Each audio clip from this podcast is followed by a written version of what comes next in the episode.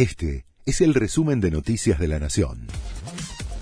La Nación presenta los títulos del jueves 8 de diciembre de 2022. Alerta en casi todo el país por las altas temperaturas.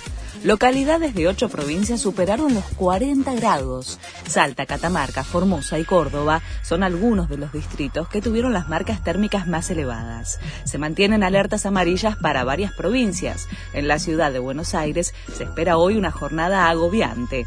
Después del mediodía se alcanzará una máxima de 36 grados. Cambios en la Cámara de Casación que deberá revisar la condena contra Cristina Kirchner.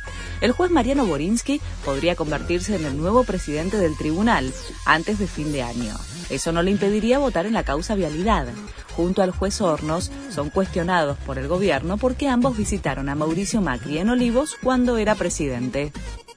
El mercado proyecta una inflación de 99% para este año. Analistas privados estimaron además que el índice mensual de noviembre será de 6,1%. Se trata de los dos datos más destacados que deja la nueva versión del relevamiento de expectativas de mercados. Tras un autogolpe fallido en Perú, detuvieron a Pedro Castillo.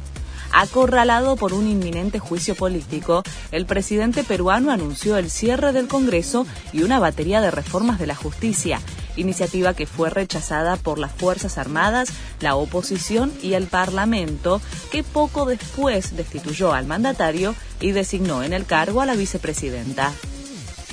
Aseguran que Cristiano Ronaldo quiso irse de Qatar. En medio de los conflictos por no ser titular en los octavos de final, según reveló el diario Luso Record, el jugador amenazó con irse, pero reconsideró su postura y se quedó.